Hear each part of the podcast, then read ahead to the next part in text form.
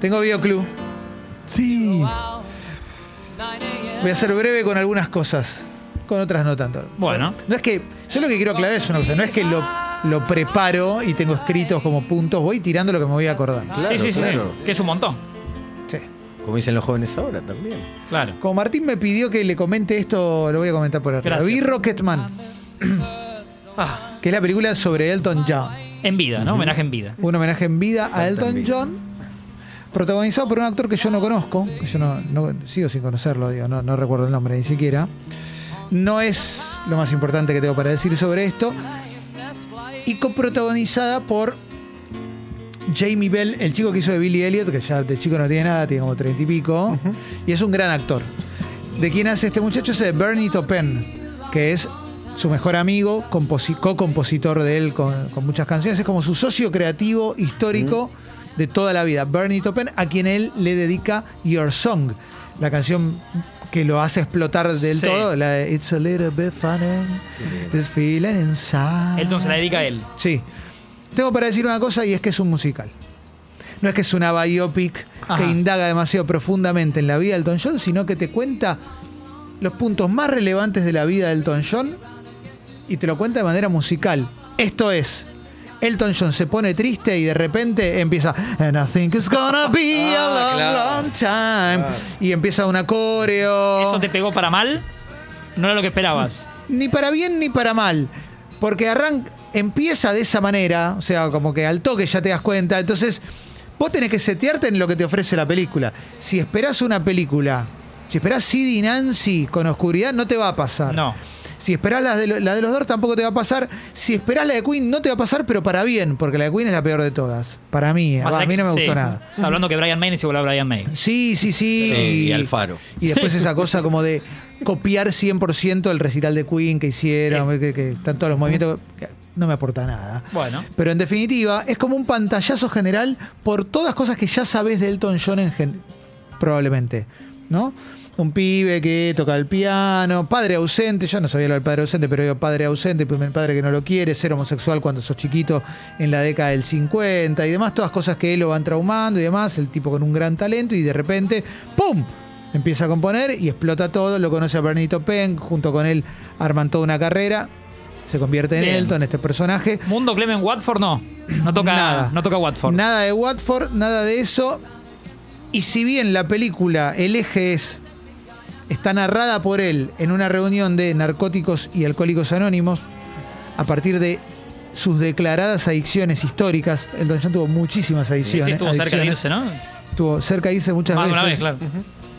Eh, no es que profundiza tanto. O sea, están, pero no es un drama que vos lo ves como, ¡ah, quiero morir! Y todo diciendo, ¡hagan Claro, algo! claro. Sí, es como, sí, te tenés que recuperar. Y el chon diciendo, It's a human side.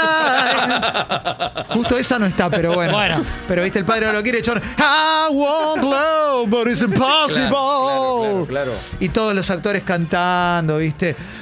Te regala lo que esperás en el sentido de que está el momento en el cual compone Your Song. Y bueno, en ¿Cuántas agostas? Tres. Tres sobre Tres cinco. Tres porque es amena. Amena. Claro, Mundial 98. claro. Sí. Más de eso, No. ¿no? Si les quieren ver una fábula de un cantante simpático y maravilloso de los mejores de la vida, con dos o tres detalles, ¿querés saber un poquito más del Don John? ¿La ves? ¿La pasás Sí, bien? a Carva lo veo, ¿eh? Sí. ¿No? De- Sí, sí, sí, yo la vi, la vi en el cine cuando. ¿Y te salió. gustó? ¿Coincidís Sí, más o menos en esto que estoy diciendo? Sí, totalmente. Está Es un. Salís con. eh, bien, bien. Está bien. Sí. Es cierto que. Ah, es un, era un musical. Ok, Sí. es un musical. Exacto. Ok, vamos con esto. A favor, bueno, el momento de este tema está muy bueno, I'm still Sí. standing, que es como, es como una declaración de principios, todavía estoy de pie y demás. A favor, muy a favor, la recreación de época. Muy a favor, la recreación de época. La primera vez que va a Los Ángeles y va en el auto por Sunset Boulevard y pasan por el Tower Records, todo eso, todo eso es hermoso. Digo, cuando van a fiestas de los 60, de los 70, todo, eso es hermoso. Dicho todo esto, después una película para que pasa de largo, digamos. El rato. Y para saber un poco más de. Sí. No te quedas dormido, es un montón. Es un montonazo. Claro, claro, ya es algo. Sí. Ya es algo. A Como vivimos los jóvenes hoy. Estamos en una época muy difícil para comentar películas por el tema de los spoilers. Sobre todo cuando hay ciertas revelaciones a lo largo de los, guiones que te pueden llegar a sorprender o, te puede, un efecto buscado por los directores y, y guionistas. Dicho esto, voy a tratar de comentar mínimamente Madres Paralelas, una película que me encantó de Pedro Almodóvar, la última. Que está por salir, pero bueno, ustedes saben cómo es la internet, sobre todo en los países del tercer mundo, que no te vienen a buscar a tu casa si de repente la viste. Claro. ¿Eh?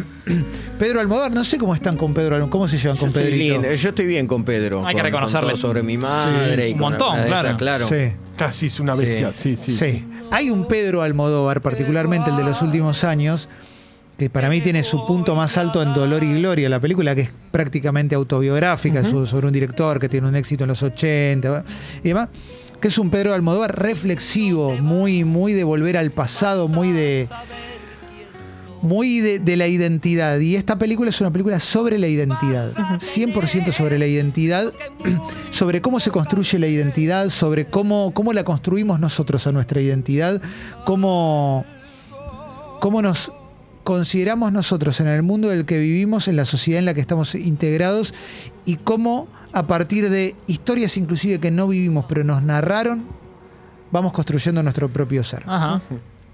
La película está protagonizada por Penélope Cruz, Penélope Cruz, Sí.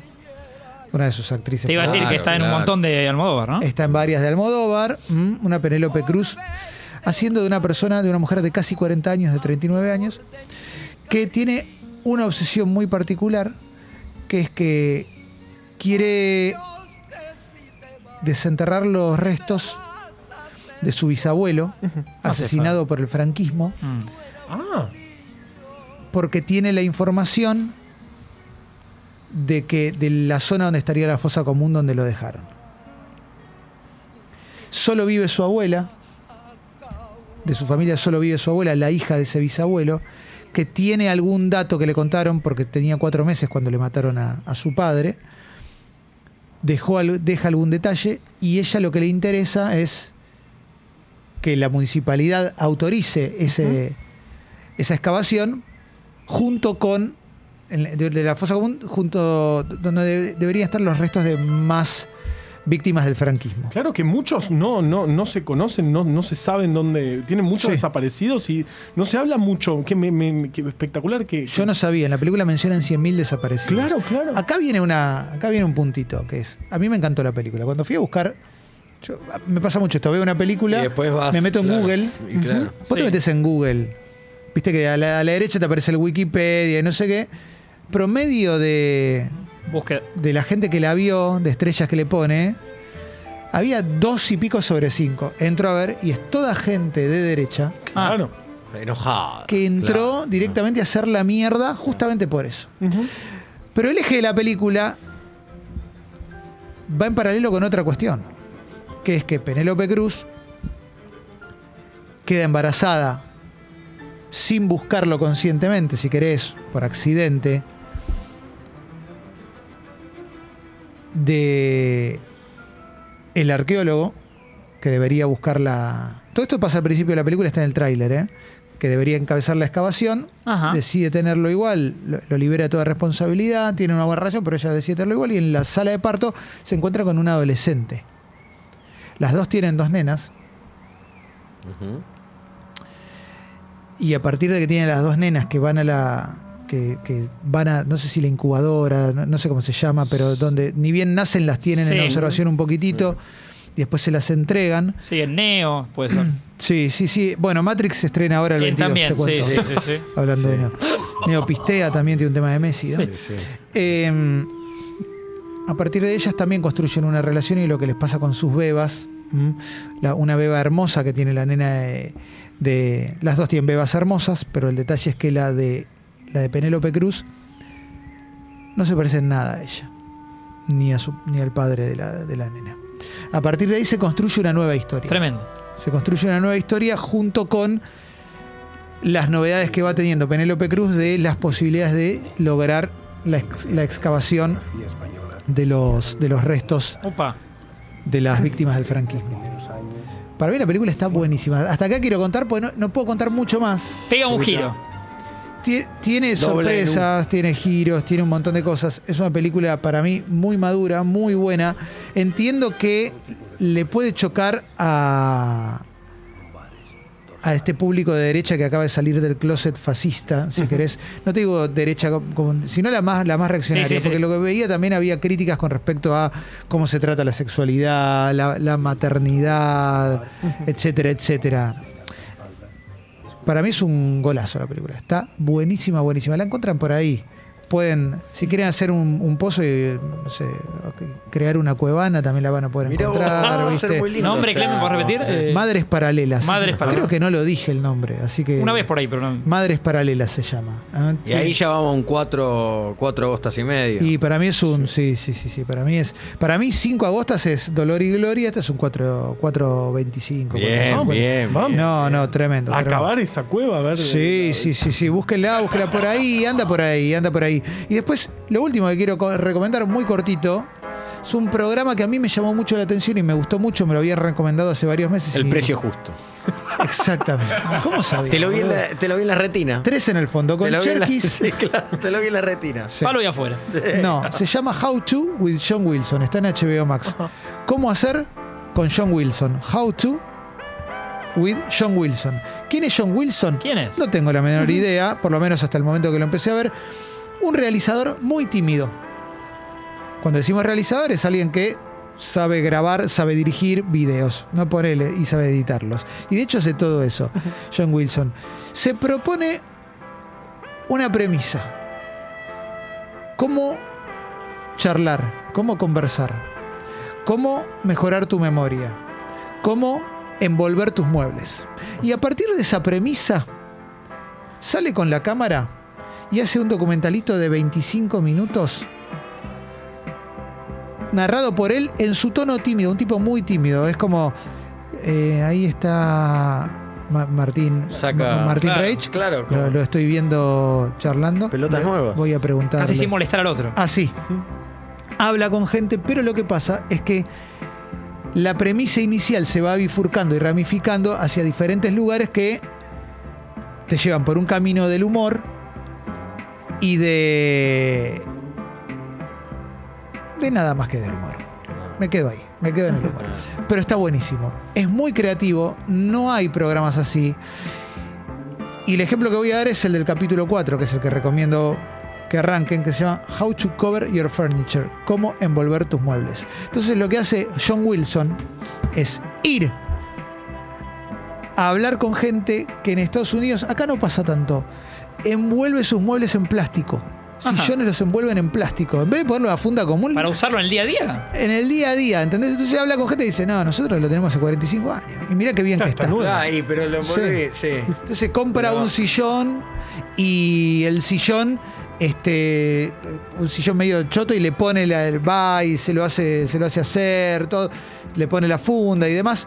Y eso va bifurcándose y va abriendo cada vez más, más espacios hasta llegar a la importancia de una funda, aún en el pene y se encuentra con militantes del frenillo Oh, y de la capucha. Como amigos del frenillo, tipo Sí. amigos del Torino. Exactamente. La juntan. Claro, se juntan en la General Paz, acostado. Sí, Constitu- exactamente. Entonces se encuentra con un tipo que es, mm, eh, milita en contra de la circuncisión y, y te reparte panfletos y te dice por qué no. Y se- entonces va a ver a uno que tiene un dispositivo para que te vuelva a crecer la piel, porque dice yo no elegí cuando me, Oh, me circuncidaron.